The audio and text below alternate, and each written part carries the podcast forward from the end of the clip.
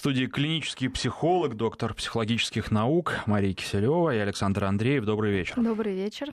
Ну, будем сегодня обсуждать совершенно разные психологические случаи, кейсы, как говорят. И начнем с э, такой темы, очень многогранной, наверное, так можно сказать а, она связана с Голливудом и конкретно главным событием голливудским, это вручением премии «Оскар», стремительно теряет аудитория интерес к этому событию. В полтора раза за последние несколько лет снизилась аудитория, подсчитали, и такое ощущение по всем показателям, что в этом году будет еще меньше. Там у них проблемы, и вот проблем этих э, огромное количество. Тут именно вот каким-то размотать этот психологический клубок, наверное, будет достаточно трудно, но все говорят о деградации градации и не могут даже ведущего найти, потому что а, предлагали уже за несколько месяцев разным людям и разным известным актерам, там, телеведущим американским, и они один за другим отказывались, потом какого-то комика вроде бы нашли, причем он же должен удовлетворять э, разным требованиям, он должен быть правильного цвета кожи, а, должен быть правильного возраста и так далее, и вроде нашли правильного, потом на следующий день выяснилось, после того, как объявили, что вот вам человек ведущий, что он неправильный, потому что он где-то там не так э. Он сколько-то лет назад, причем достаточно давно сказал, что не хотел бы, чтобы его сыновья были геями. И все, и все. Да. Больше не ведущий.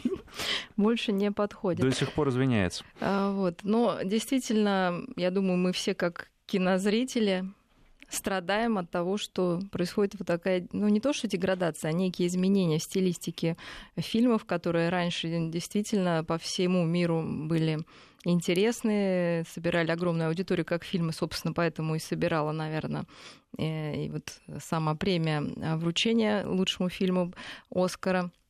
А, и в чем, наверное, происходит вот такое смещение? В том, что когда мы смотрим фильм, каждый из нас, мы хотим увидеть в нем себя ну или какую-то тайную проблему, или проблему, которая может нас тронуть, или просто какой-то пусковой механизм для того, чтобы собственные чувства выразить там в плаче, в смехе, в сочувствии и так далее. И действительно, долгое время, э, наверное, голливудские, вот эти американские фильмы, они были о простых ценностях, понятным всем жителям планеты. О любви, о ревности, о разлуке, ну, каких-то, в общем-то, вещей, о предательстве, о поиске себя, о да, поиске справедливости, себя, наверное, конечно, в первую очередь. Да, о непонятости себя как Об человека. одиночке, который всех вокруг побеждает да, да. и все обстоятельства То есть мы видели в нем в этих э, героях себя, в этих сюжетах, конечно, каждый мог ну, в течение фильма присоединиться к тому или иному герою. Героям хотелось подорожать, наверное, вот тут да, тоже это важный да. момент. Хотелось выглядеть, возможно, как они где-то, да, и вообще брать в пример себе. То есть стандарт задавали вот. некие И этот стандарты. стандарт был понятен всем. И нам в Москве, и, на, и там, в Лос-Анджелесе, наверное, и в Европе, и в Индии, и, возможно, даже где-то там в Китае.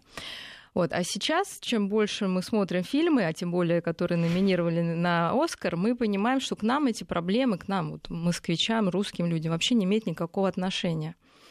И если не вникать во внутренние проблемы Соединенных Штатов, вообще, ну, кажется, смотреть их невозможно. Так я посмотрела фильм то, что на Оскар, вот «Лунный свет», э, который да, несколько лет назад был номинирован, действительно удивляешься, как можно смотреть вот фильм об этом, да, каком-то черном несчастном человеке, гее, э, о его сложной судьбе, о жизни в этих черных районах. То есть фильм, наверное, сделан гениально, потому что я его досмотрела от начала до конца, и мое внимание было, ну, они удерживали, да, каким-то способом, образом. Но понятно, что во мне он, наверное, не затронул каких-то вот глубин, да, я просто смотрела как на некое ну, произведение. вот, но потом, посетив Америку, нам рассказали, что 60% черного населения молодого действительно сидит в тюрьмах, что это огромная социальная проблема для штатов, что матери-одиночки, и действительно эта проблема есть. И тогда я уже логикой понимаю, что какой хороший фильм они затронули вот эту тему, которую мне вообще, честно говоря... Такой между собойчик внутриамериканский, который при этом не всех американцев даже, даже касается. Да, и в том-то все и дело. Вот, но дальше они, вот, поэтому многие фильмы нам сейчас, в принципе, не близки. А дальше какие-то странные критерии и иллюзии того, что можно сделать мир справедливым, а, сделать мир... Нет, наверное, поэтому фильм «Ла Ла Ленд», который более понятный для людей, э, по которому, наверное, все испытывали некий дефицит, потому что это просто мелодрама, где, опять же, каждый может себя увидеть, мне кажется, в том числе и люди э, однополых э, предпочтений. Просто о любви, да, и о том, что не всегда все происходит так, как нам бы хотелось. Многие болели за него, но, видите, отдали все-таки как-то специальной картине. Здесь встает второй вопрос, что почему-то я сейчас вот читала какую-то совершенно странную статистику, которая ведется сколько и кому, и когда, и за что давали вот эти статуэтки. И сколько в жюри определенных людей, ну, я не знаю, как они выбирают вот эти качества, по которым они эти проценты высчитывают, значит, и выясняется, что вот черным вообще, по-моему, там, да, не давали а, за режиссуру, женщинам только один или два раза, значит, а, музыкантам только после 50. Срочно нужно компенсировать. Вот, и вдруг возникает какая-то странная история, что а, мы уже не оцениваем по действительно качеству и заслугам по творчеству, а вставляем туда какие-то параметры, ну, как человек, занимающийся наукой, я понимаю, которые, ну, вообще ну, никакого отношения на самом деле не имеют к этому. И тенденция, конечно, ладно бы это был Голливуд и кино, но она действительно такая понимаете, растекающаяся, потому что недавно от достаточно, ну, естественно, известного человека я слышала, что собираются в картинных галереях повесить по 50% мужчин и женщин художников. Я говорю, дальше мы дойдем, что в э, учебниках должно быть будет по 50%. Э, в учебниках уч... истории, наверное, Нет, особенно. в истории, да, наверное, исторических личностей, а в, в литературе писателей. Вот, потом желательно уравнять их по возрасту, по цвету кожи, по половым каким-то там предпочтениям. И получается, что вот это равенство на самом деле превращается в абсолютное неравенство, потому что, мне кажется, действительно мы ценим человека не за пол, не за цвет кожи, не за его сексуальную жизнь, а за его вклад в ту или иную область а здесь получаются какие-то льготные истории для непонятных людей. Ну, в смысле, непонятных в плане вот этого комбинации. И выигрывает в итоге кто? Если посмотреть, что это должна быть чернокожая женщина, желательно больная спидом или э, понятно, нетрадиционной ориентации, в общем, еще и желательно там без ноги и а, без а руки. лучше, если больная и нетрадиционная ориентация. Вот, ну все вместе. Вот, и, в общем-то, уже этого может быть достаточно для получения каких-то известности, как для Это... начала, да, и уже всех остальных так, наград. Так, попробуй не давить, сразу же заклюют, Кажется, потому что это, это, кстати, что-то подобное с фильмом «Черная пантера» сейчас происходит, ну, потому да, что его фильм. прям продвигают еще да, до только церемонии. за счет того, я не смотрела, но за счет того, что там Супермен чернокожий впервые в истории вот кинематографа. То есть вот не Человек-паук, там, понимаете, не не Бэтмен, да, а вот какой-то чернокожий человек. То же самое, ну, второй, да, тематика это вот нетрадиционная история, это фаворитка, которая, да, трех женщинах, от переписанных совершенно опять же, мне кажется, исторически к роману это не имеет никакого отношения, да, а вдруг оказываются они нетрадиционной ориентации. На, на основании этого не знаю, какой мы можем сделать вывод, что действительно нам нужно, наверное, снимать свое кино, которое интересно нам. И вчера в который раз посмотрели тоже «Движение вверх», и вот это нас трогает, потому что это про нас. Ну, на самом деле ведь выясняется в последнее время, что мы можем снимать и кино, которое интересно не только нам, потому что сейчас э, ну, большим успехом в Америке Т-34. пользуется Т-34. Конечно, да, вот и я прочитала там и Нью-Йорк, и как раз Лос-Анджелес, полные залы по два в день просмотра. Э, действительно, фильм, наверное, больше под... ну, у нас он так примет на ура, но с оговоркой, что он такой американский, такой голливудский несколько. А там, видимо, вот прям у них попали в тему. Все лаконично, ясно, очень зрелищно и с хорошим концом. Ну, вот, ну, можно домыслить, ну, я так уже сейчас по богохульству, простите, что четверо мужчин тоже не просто так в одном танке были. Ну, это, может быть, им как-то облегчит, в общем-то, восприятие. По да? продвижению но, в Соединенных Штатах. Да, по продвижению. Вот, но если что, ну, конечно, мы понимаем, что это фильм действительно о ценностях, о нормальных ценностях, о желании быть свободным, о желании любви, семьи, в общем-то, о защите своей родины. И американцы, может, что-то поймут. Там, конечно, странно, что нет в танке ни одного афроамериканца, вот это да, в экипаже. То есть, если бы это был голливудский фильм, то точно ну, один ну, бы был. Конечно, конечно. Причем, да, сказали бы, что какой-нибудь там... Это как раз, мне кажется, африканцы-то у нас были на тот момент, наверное, в том или ином виде.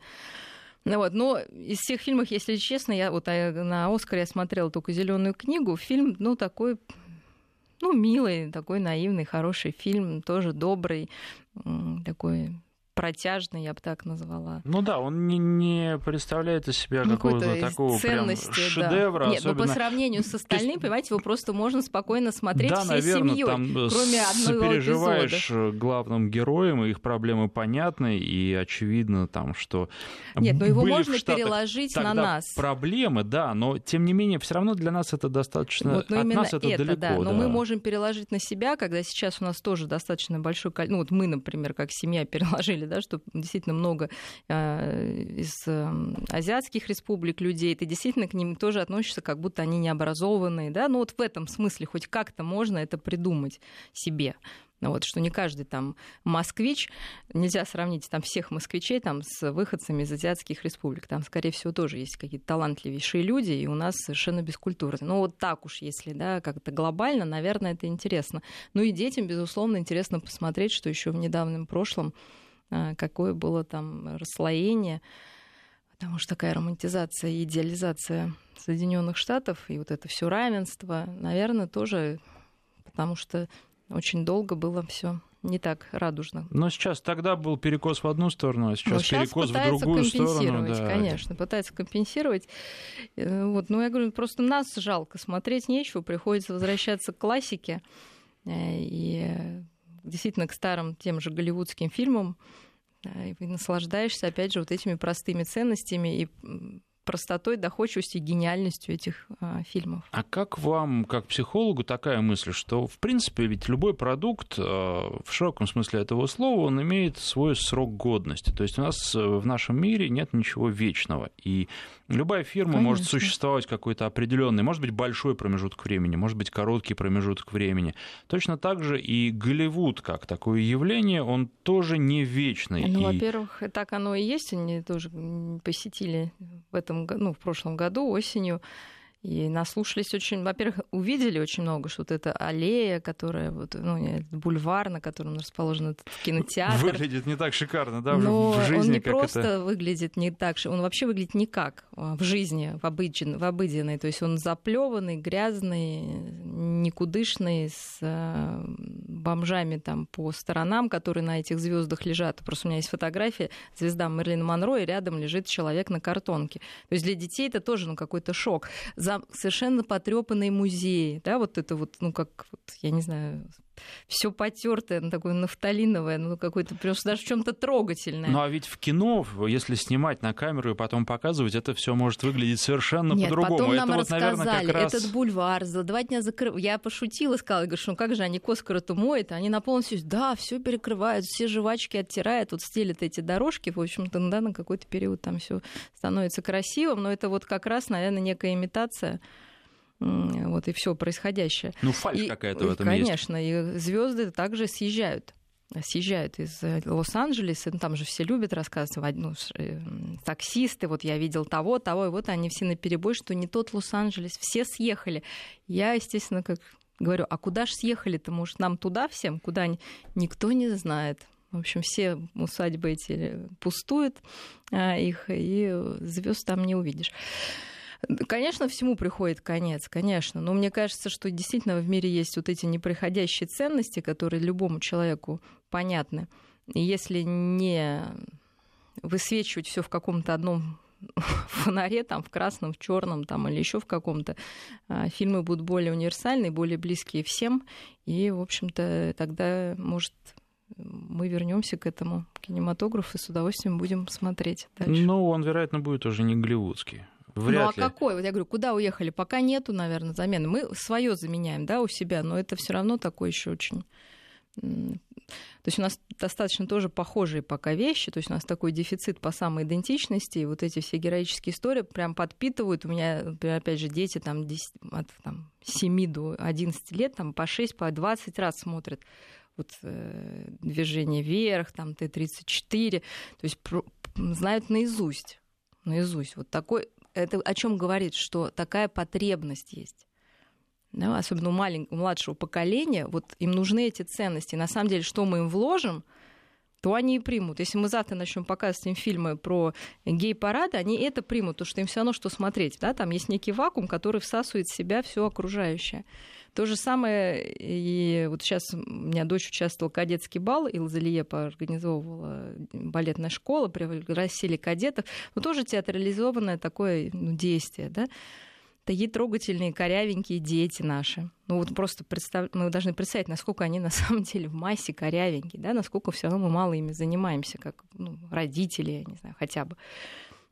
Даже если они там балетные. Я уж не говорю про массе.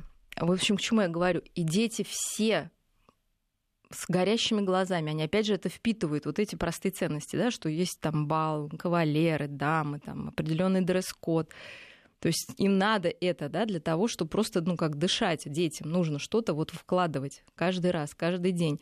И это наша задача, наверное, вот в них вкладывать что-то хорошее, доброе, ценное и вечное вот ту же любовь к родине, на самую элементарную, ту же любовь к своей семье, тоже уважение друг к другу и как мужчинам. Потому что сейчас вот я, меня даже просили комментировать, что какие у нас ужасные мужчины. Я не хочу это, почему они должны быть ужасные? Я говорю, прекрасные мужчины. Мужчины остаются нашими отцами, и отцами наших детей, нашими мужьями, нашими защитниками. Почему мы должны вот это, да? И говорит, а откуда же идут стереотипы? Вот от нас идут стереотипы. Я говорю, с радио идут стереотипы. Вы сейчас на всю страну заявляете, что мужчины ужасные, слабые и вообще никакие. Да? Почему мы должны так говорить и нашим детям? Вот, поэтому э, я думаю, что сейчас нужно, не знаю, как-то оптимистичнее, наверное, детям рассказывать о, о настоящем и, главное, о будущем. Потому что у детей огромный страх будущего, потому что оно вот слишком по-разному им рисуется. Вплоть до того, что черные геи заполонят весь мир, да, и без этого ты никуда не продвинешься. Вот. С другой стороны, какие-то еще, да, что там какие-то войны будут и вообще метеориты упадут. Ну, какая-то катастрофизация, что ли, да, вот некая происходит. А, к счастью, мне кажется, мир развивается ну, по какому-то закону. Главное пытаться держаться середины, вот не кидаться в разные такие течения. Ну, безусловно, должен быть откат. И сейчас, да, мы стремимся рассказать обо всем самом-самом-самом. Причем даже если говорить о погоде, то обязательно вот что-нибудь э, должно быть Сейчас аномальное. желтый уровень опасности. Понимаете, просто под... ну, мы понимаем, да, потому что уже кто-то хочет перестраховаться. С другой стороны, мы, мы живем в этом. Наш мозг, к сожалению, мы уже много раз говорили, так устроен, что все, что связано с зоной тревоги, мы воспринимаем значительно лучше. Сейчас, наверное, все сказали, ой, какая тягомотина. Если бы я сейчас рассказала, какой кошмар где-то творится, да, все бы прилипли к своим э, радиоточкам. А когда ты говоришь, что, ребят, ну ничего, никакой катастрофы нет, жизнь прекрасна, какая бы она была, в ней есть хорошие моменты, не бывает ничего идеального, всегда есть то, что нам хочется исправить или там уничтожить, я не знаю, на что, что мы злимся. Но это в наших силах, наверное, все-таки оставаться на светлой стороне жизни, даже когда, э, может быть, не все так хорошо. Я просто это рассказываю не просто из личного опыта, а из опыта работы, когда люди сталкиваются действительно с экстремально сложными ситуациями. И насколько от настроя и веры, и надежды зависит э, хорошее, в общем-то, разрешение проблемы. И главное, как достойно можно из нее выйти. Ну вот есть еще одна история, тоже связанная с э, не Голливудом, но с актерами. Э, громкий скандал, который произошел совсем недавно, на этой неделе. Актер Алексей Серебряков, многим известный, который эмигрировал в Канаду, вывез туда детей, во время выступления в Лондоне подверг э, критике России и россиян, и в частности говорил, что здесь живут сейчас и правят бал псевдопатриоты, так он назвал тех, кто какие-то ценности отстаивает. Ну, в общем, ничего хорошего, по его словам. Он достаточно много таких интервью дает. Это не первое Нет, его ну что здесь небезопасно, я специально посмотрела, что ему страшно, как будут здесь расти его дети. Нет, его дети здесь не будут расти. Тут да. вот э, тоже достаточно э, любопытно. Не хотелось бы вообще высказываться да. о его таланте актера, да, потому что многие пытаются это делать. Наверное, тут каждый... я, даже мне сложно высказываться, я не очень представляю. Каждый может э, сам составить впечатление свое свое. Но вообще человек такой, ну, достаточно странный и неоднозначный, потому что, с одной стороны, он а, уехал в Канаду, с другой стороны, работает он здесь. Ну, потому что там он просто никому не нужен, э, естественно. Ну, конечно, да. Вот. А у, у него приемные дети. Он э, увез их отсюда, и в одном из интервью он говорил, что э, вот мои дети сейчас учатся в Канаде, и потом для них открыт весь мир, они могут продолжить образование в любой стране, хотят там в Штаты поедут, хотят в Испанию. Ему задают вопрос, а в Россию они могут приехать учиться? Он говорит, что нет, в Россию они не могут приехать учиться, они там ЕГЭ не сдадут и тому подобное. То есть а, вот с одной стороны усыновление детей это, наверное, такой шаг, на который не каждый способен, не каждый осознает. Это, в общем, великий шаг. Да? С другой стороны, он увозит отсюда русских детей и лишает их фактически ну, шанса родину, вернуться да. на родину и лишает их родины. А, почему? Почему он так э, относится к России? Именно потому, что он э, вынужден, не может полностью отсюда уехать и вынужден здесь зарабатывать, почему его не отпускают? Почему он просто не молчит? Слушайте, ну вообще сложно уехать из дома. Да, то есть человек, видите, он берет детишек из детского дома, которые на самом деле тоже вот такой вот, ну что такое наша родина, да, это наш родной дом. То, что мы получили в своей семье, своих самых близких, наши самые близкие люди. Потом мы расширяем это на нашу улицу, на наш город, да, на район, я не знаю, там регион, да, на страну. И как-то понимаем, что мы все вместе вот в одном доме, по большому счету. То есть люди, которые уезжают, нет у них этого чувства. Вот то, что он, например, рассказывает, что безопасно ему как-то, да, но есть какая-то паранойя, как будто он живет в каком-то параноидном здесь мире, что его здесь преследуют, что будут преследовать этих детей. Понимаете, вот детишки из детского дома, они часто, кстати, тоже лишены вот этого чувства привязанности к чему-либо. Ну, просто, к сожалению, да, сложная судьба у них. И, возможно, им уехать-то не так сложно, в отличие вот от ребенка из нормальной семьи, потому что не сформированы эти связи. Поэтому они, скорее всего, понимают друг друга. Стоит ли как-то, если вы спрашиваете, защищать права этих детей вернуться в Россию, ну, что как некую возможность, я думаю, что в любом случае при желании они это могут сделать. Это не запрещено. Но сами вот эти высказывания, вот именно параноидные, как будто вот, что мы какие-то войны развязываем, что вот, вот здесь какая-то небезопасность, что здесь все псевдо. Ну, говорит о неких проекциях человека, что скорее всего, это он псевдо, да, некий человек, какое-то у него есть некое раздвоение, что он, извините, кушает у себя дома, потом выходит и говорит, что вообще-то в этом доме было грязно и мерзко, вот, но все равно я приду туда пообедать. Без удовольствия, но буду ходить, потому что бесплатно кормят, что ли, да, вот как, то есть если перевести это в какую-то жизненную историю. Ну, в общем, у меня как бы такое видение достаточно там же вообще интересно, он же, у него жена получила сначала да, гражданство, будучи в каком-то браке с каким-то канадцем, потом, значит, он к ней переехал. Ну, все какое-то псевдо, понимаете? То есть человек не пошел, не добился этой там ну, гражданство, да, нет, э, за какие-то заслуги Когда его спрашивали, а почему именно Канаду, он сказал, что ну вот было же, поэтому да, не нужен, туда. То есть, вот, это не выбор и, осознанный, и, и, да, и человека. вопросов не было, что вот есть такая возможность, значит, вот ну, е- почему, едем да, туда. То есть не то, что ему нравится эта страна, да, которую он считает идеальной во всем нашей, на, на планете Земля. Просто так вот опять же совпало. В этом есть некая вот э, необдуманность, наверное, жизни общая.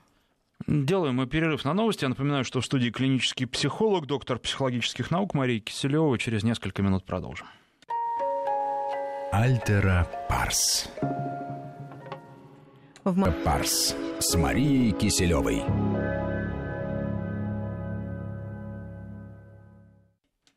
19 часов 34 минуты в Москве. В студии клинический психолог, доктор психологических наук Мария Киселева и Александр Андреев. Тут еще вот э, к Серебрякову такая ремарка небольшая. Алексей Панин, известный, наверное, можно сказать, уже бывший актер, сказал, что э, поддерживает полностью слова Серебрякова. Вот лучше бы не позорил. И да, под каждым готов подписаться. Да.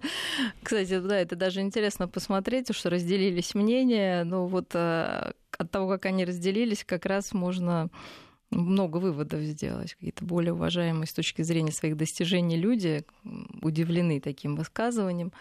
Вот, а, а люди, которых мы уже по многом перестали уважать по разным причинам, вдруг как-то проснулись и начали тоже подтягивать, в общем-то, вместе с нашим героем.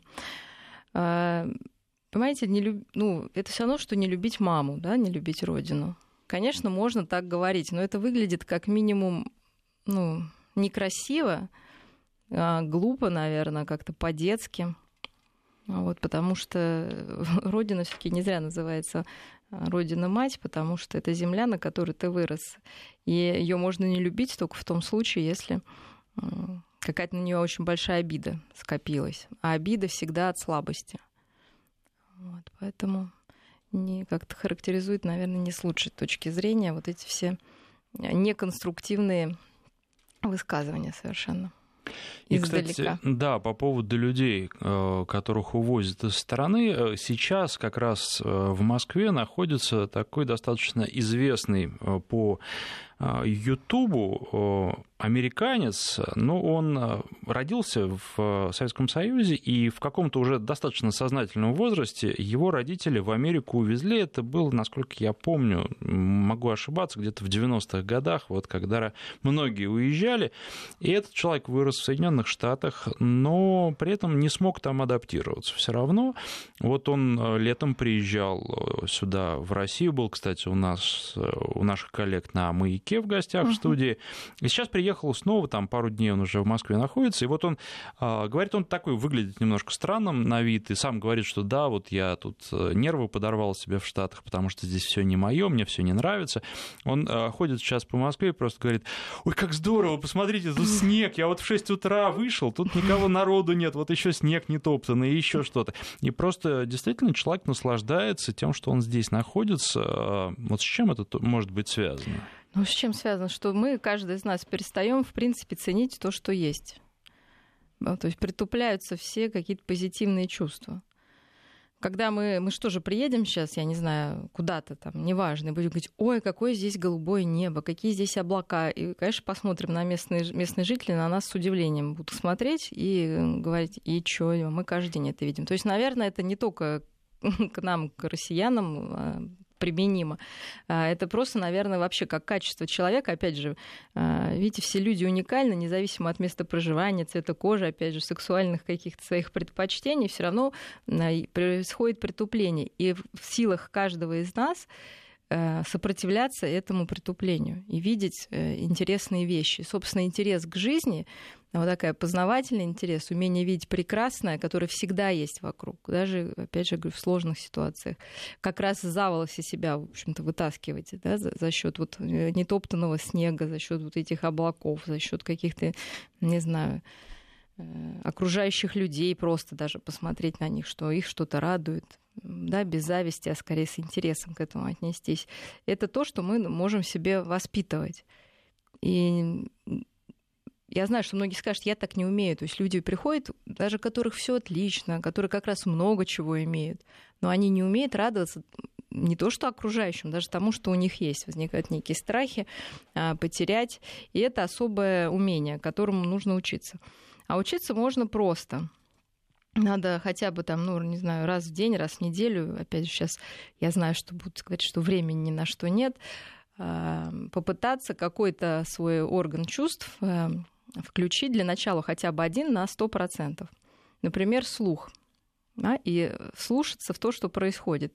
И услышать не только, я не знаю, там звук отбойного молотка у вашего соседа, да, но какую-то даже, а, не знаю, там, тиканье часов или что-то. То есть включиться на 100% э, вот в настоящий момент. А то же самое с запахами, то же самое со вкусом, то же самое, естественно, со зрением. Просто разглядеть человека, который с вами живет, или существо, которое с вами живет. Там некоторые люди могут и одиноки быть в этом плане. Просто что происходит вокруг. И найти в этом то, что вас радует, то, что вам действительно приятно, и, наверное, себе запомнить эти кусочки реальности, которые будут вам помогать в какие-то сложные моменты, может быть, более. То есть вы сможете опереться на вот это, то, что вам приносит реальное удовольствие. Если ничего не приносит, ну тогда это уже к врачу, это совсем уже какая-то депрессия глубокая. Есть люди, они прям говорят, ну не чувствуют, да, у них все пресно, серо, безвкусно, без, э, беззвучно. Это уже болезненное состояние, и нужно с ним бороться, пока оно не развелось какую-нибудь соматику или действительно какие-то другие проблемы. Еще одна тема, связанная с, можно так сказать, международными отношениями и менталитетом, который разный в разных странах, и часто это не стыкуется. А Все говорят политики о том, как решать э, проблему мирного договора с Японией, потому что японцы каким-то образом очень много себе нафантазировали, что вот сейчас мы разработаем план, такой, как нас устраивает, и Россия все подпишет. Сегодня Сергей Лавров, российский министр иностранных дел, сказал, что вы зря себе так много нафантазировали. А, я просто процитирую, там, у него слова фантазия не было, это вольное изложение. Наша позиция очень проста. Для того, чтобы решать сложные вопросы, необходимо обеспечить не просто должную атмосферу, а реальное содержание отношений в экономике, политике, международных делах. А, и Сергей Лавров отметил, что а, японский премьер Синзабе обязательно, обещал обязательно решить вопрос с мирным договором на японских условиях. Вот откуда это взялось, э, Сергей Лавров не, помина... не, не понимает и говорит, что, в общем, японцам никто ничего подобного не обещал, не говорил. Но а я вспомнил, как э, лет 20 назад э, у нас было очень популярно учиться тому, как нужно вести переговоры с теми же самыми японцами, с китайцами, с корейцами, с англичанами, с французами, да, потому что у них у всех есть какие-то там особенности и нужно обязательно знать особенности партнера, да. да, учитывать их. Вот а, сейчас э, возник такой вопрос: а они тоже, когда они идут с нами на переговоры, вот, кстати, японцы, которые очень заинтересованы в этих переговорах, они-то наши особенности должны учитывать или только мы? Ну, я думаю, что по-хорошему должны, но у нас у каждого есть ограничения, как нам не понять Э, вернувшись на несколько минут назад, как можно там восхищаться сакурой часами. А, вот, то есть, конечно, люди во многом фантазийные. Вот, фантазийные и на личном контакте. И, наверное, э, в их фантазиях, что если... То есть, во-первых, в их фантазии у нас отличные отношения. Вот, наверное, они действительно отличные в каком-то личном плане. Вот, а все, что не попадает под эти отличные отношения, оно в какой-то отдельной коробочке лежит, вот, да, убрано. И, наверное, они изучив какой-то типа наш менталитет, подумали, что мы тоже люди близких отношений, как вот у нас какое-то есть кумовство там, да, и что без личных отношений мы никуда не продвинемся.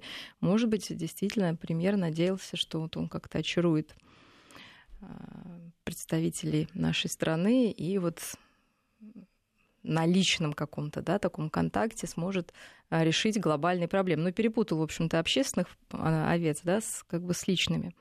Вот, но мы уже, по-моему, тоже немножко изменились, и действительно острова не являются какой-то раздельной монетой, как бы хорошо мы лично кому-то не относились. Я думаю, что вот это было не учтено. То есть казалось, что если мы такие прям друзья, друг другу подарили по собаке, то, господи, ну острова-то отдать это вообще ничего не стоит. Это с одной стороны. С другой стороны, мне кажется, японцы, вот я еще раз повторюсь, есть момент фантазии. То есть э, то, что он сказал, может быть, в его голове как-то, ну, примеры японские, что вот действительно он все для этого сделал, и этого уже достаточно. То есть в его фантазии все хорошо. Потому что здесь же от них требуется признание реальности.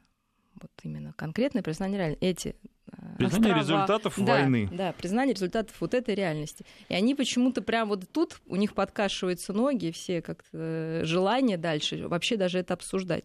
Какая-то очень фантазийная такая вот история, знаете, как дымка над Фудзиямой, вот что-то такое вот у них витает. Очень хочется, но не вполне, наверное, понятно, как это делать. Потом они, мне кажется, на жалость как-то любят подавить, они такие жертвенные очень. Вот, а как же Россия, может быть, стереотип, что мы любим жалких, да? ну что же нам жалко отдать бедняжкам там клочок земли, который они нас У нас-то много, а у да, них мало. Да, да, да. Потому что действительно, ну, мне кажется, это в русском человеке жалеть, мы же всех там африканцев жалеем, каких-то там мексиканцев, ну всех.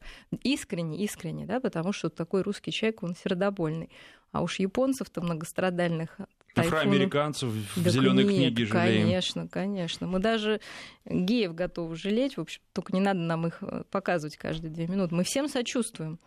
Но когда дело доходит до дела, до, ну, да, до физических каких-то действий. Здесь, извините, мы, конечно, люди, наверное, тоже трезвомыслящие и свое отдавать не будем. То есть они не поняли, что для нас значит земля. Может быть, им кажется, что для нас земля это вообще какая-то наша земля, ну просто абстрактное понятие, а для нас это это все, это наше, это наша родина, и ни сантиметра, в общем-то, мы отдавать не хотим, может быть, поэтому наша страна так долго и существует в этом виде, что вот эта иллюзорная какая-то, знаете, заброшенность, а может быть, это неплохо, может быть, это вообще хоть останется нетронутым неким заповедником, как и человеческих отношений, да, мы знаем, там люди живут плохо, но мы видим, да, там, оказывается, и в, а, в Голливуде не все так сладко, да, с их развитием, поэтому, возможно, там останется, знаете, как заповедник. Вот есть э, там с какими-то редкими видами растений, животных. То есть у нас тоже редкие виды отношений между людьми, которые в мире, похоже, уже вообще редко встречаются, когда есть и сочувствие, и эмпатия, и помощь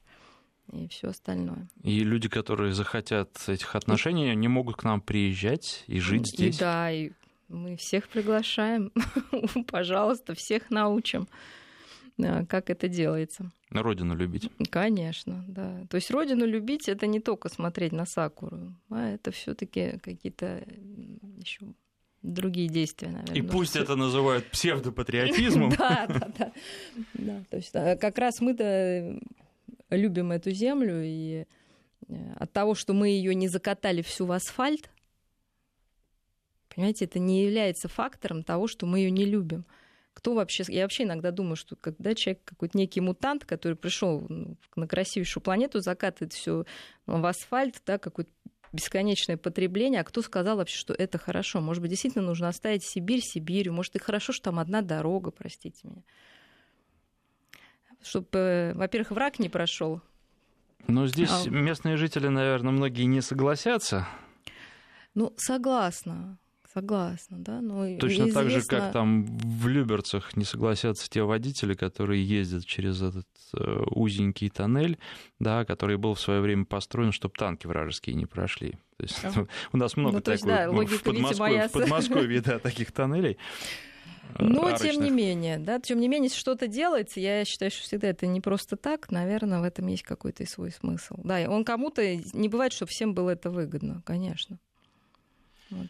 Но для кого-то, может быть, это будет и неплохо. И вот э, у японцев еще многие люди э, отмечают, которые там бывали, что у них есть некий, как, наверное, в целом и у многих азиатов, э, не только у японцев, подход к европейцам такой – они их воспринимают, ну, как детей, что ли, как немножко таких вот э, ну, низших по да. разуму, по развитию, да, и они этого ни в, коем, ни в коем случае не демонстрируют, ну, как вот в разговоре а, с детьми уважительно относятся, все, но при этом они считают, что, ну, конечно, они мудрые, они да. да, конечно, да, а тут вот какие-то... Они мудрые, утонченные, тонкие, а мы вот такие совершенно да, прямые, в общем-то, и незамысловатые. Но они в этом правы, прямые и незамысловатые, поэтому можно что... крутиться там как хочешь, но мы просто прямо говорим, вот это так, а это так. При всей витиеватости, наверное, каких-то отношений и при всех хороших отношениях, потому что просто мухи отдельно, котлеты отдельно. Так же, как хорошие отношения не значит, что мы должны идти на уступки. А, Еще одна тема, вот в новостях э, сейчас было. Э, водитель в Петербурге вылетел на тротуар на дорогой машине, сбил э, пять человек, двое скончались, трое в больнице, один в тяжелом состоянии. Его лишили прав, по-моему, в ноябре или в октябре прошлого года, несмотря на это, по-прежнему за рулем, и он был то ли под действием алкоголя, то ли под действием наркотиков, но, в общем, уже зафиксировали, что неадекватно угу. себя вел. Сейчас задержан, скоро, судя по всему, будет арестован. И вопрос э, возникает такой прежде всего, вот что у человека в голове, если уже тебя поймали а, на ну, ничего, пьянке уже за ничего рулем, в голове, к сожалению, нет. Причем там говорят, что вроде как семья есть, дети есть, э, это не, не какой-то там вот отброс ну, общества или антисоциальный элемент, а социальный.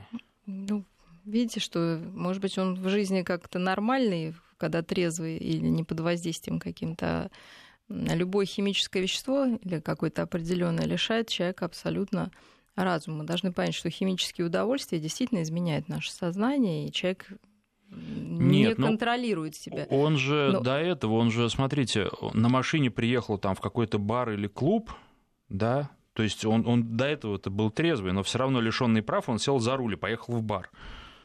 Слушай, ну есть люди, которые считают, что для них э, нет границ. А вот у них вот это детское всемогущество, которое нам характерно там до трех лет, остается с ними пока вот их что-то не остановит.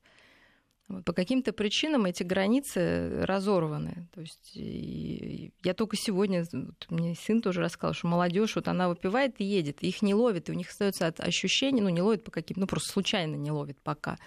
Ну, конечно, и это даже не страшно. Я, я как раз говорила, что это же не страшно, даже что тебя поймают или не поймают. Страшно, что ты можешь просто совершить ну, вот, наезд, да, потому что человек действительно под воздействием химических различных веществ теряет э, чувство контроля.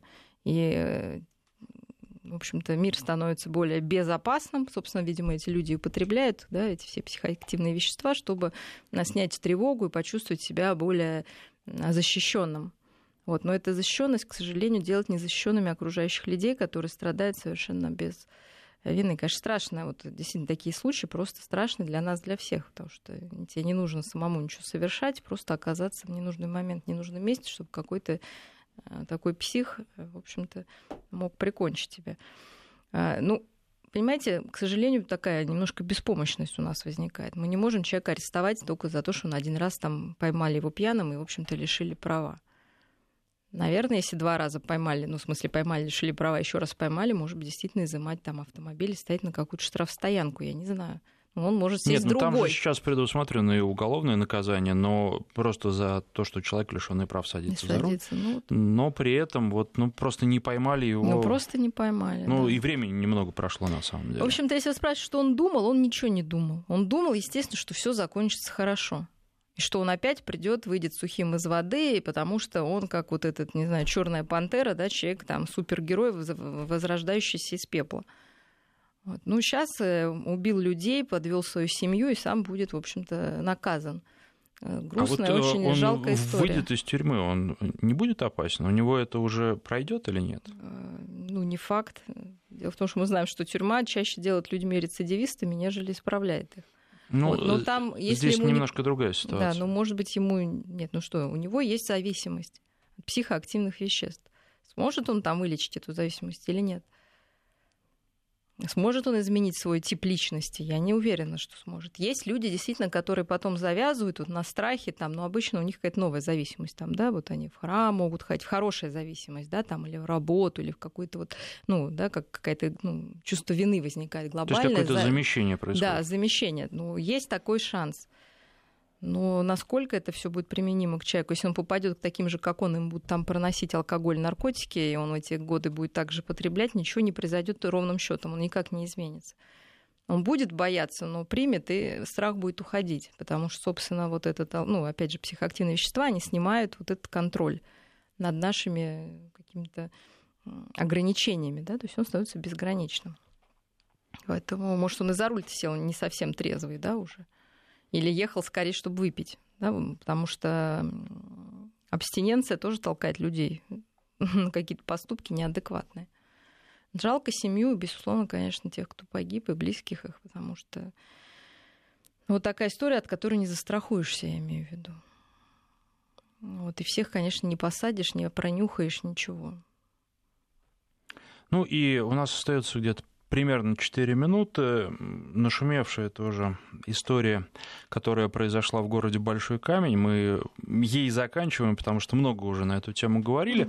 Там э, родители собрались и избили пятиклассника, макнули его головой да, в унитаз, э, потому что пятиклассник до этого на протяжении, причем очень длительного периода, больше года, он терроризировал весь класс. Он э, бил детей, он резал им, он ходил с ножом, он резал там им сумки, портфели, одежду, чего он только не делал, и какие-то обращения к учителю, к директору школы никакого результата не давали. Более того, что последней каплей стало. То, что он ударил девочку ногой в живот, девочка сейчас в больнице с подозрением на разрыв селезенки. Ну и, собственно, вот папа этой девочки его в унитаз и макал. Сейчас папа тоже задержан, и в отношении него возбуждено уголовное дело. Там два уголовных дела возбудили против э, этого подростка, который, за то, что он ударил девочку, и против папы за то, что он макнул подростка. Вот э, здесь вопрос возникает, нам, мы с Ги Саралидзе обсуждали эту тему в пятницу, и нам слушатели писали. Писали, что и у нас что-то подобное происходит, и у нас таких сообщений было много. Как себя родителям в такой ситуации вести вообще? А, обращаться куда только можно или нет? Или вот нужно пытаться договориться с учителем? Действительно, ситуация сложная. И, конечно, практически наверное, большинство родителей э, сталкиваются с тем, что в школе или в классе есть некий хулиган в той или иной степени, который, в общем-то, неадекватно себя ведет. Способов решения очень мало, потому что школа действительно не может этого человека выгнать за поведение. И вообще, по-моему, ни за что не может выгнать. А если еще маленький там какой-то городишко или деревня, там, если там одна школа, то, по идее, лишить ребенка права на образование они не имеют, даже если он такой хулиган. Но дальше родители. Вот, ну, понятно, что, опять же, наверное, у любого родителя, если обидели твоего ребенка, и ты знаешь, что вот это определенный человек, которому не достучаться, конечно, возникает желание пойти и проучить. Но это способ такой же детский, наверное, ну или такой же, ну не знаю, в чем-то неадекватный, как и у самого этого подростка. Вот поэтому, если уже на него завели уголовное дело, зачем было макать в унитаз? Нет, завели потом, к сожалению. Ну, вот, значит, надо было, наверное, папе для начала пойти в полицию. Я скажу, опять же, из личного опыта, что чаще всего родители, может быть, не в этом случае, но в других, не хотят, им жалко в итоге становится этих подростков, не хотят заводить никакие, не хотят в полицию идти, не хотят как-то решать эти проблемы забирают заявление, особенно если этот, ну, этот ребенок, кстати, да, вы в курсе, там, что у него отец зарезали, мать там сидит, да, он да, абсолютно он, неблагополучный, да, он абсолютно неблагополучный, собственно, за него заступиться нек- некому. Сложнее еще, когда, ну, вот его также сейчас посадят, собственно, да, судьба его ясна. Сейчас его изолируют в колонию, там вот, э, ну, дождались, в общем-то. Э, и, в общем, я думаю, он закончит так же, как по одной из версий своих родителей, к сожалению, потому что воспитанием и любовью никто к нему заниматься не будет уже. Вот. Но часто бывают какие проблемы, что еще и родители бывают непростые которые, наоборот, своих детей воспитывают поощряют. так, что поощряют вот в этом. И вот здесь, наверное, сложности еще побольше, потому и, что и, наверное, тогда... здесь можно получить вот такой вариант, как в Петербурге, когда у человека ощущение, что он может все, ему конечно, ничего не будет. Конечно, еще будут это ему навязывать этому ребенку, и мы тогда имеем уже вообще неисправимого а, хама там, да, и убийцу уже, да, в данном случае. Это очень грустно. К сожалению, наше время подошло к концу. Спасибо, клинический психолог, доктор психологических наук Мария Киселева.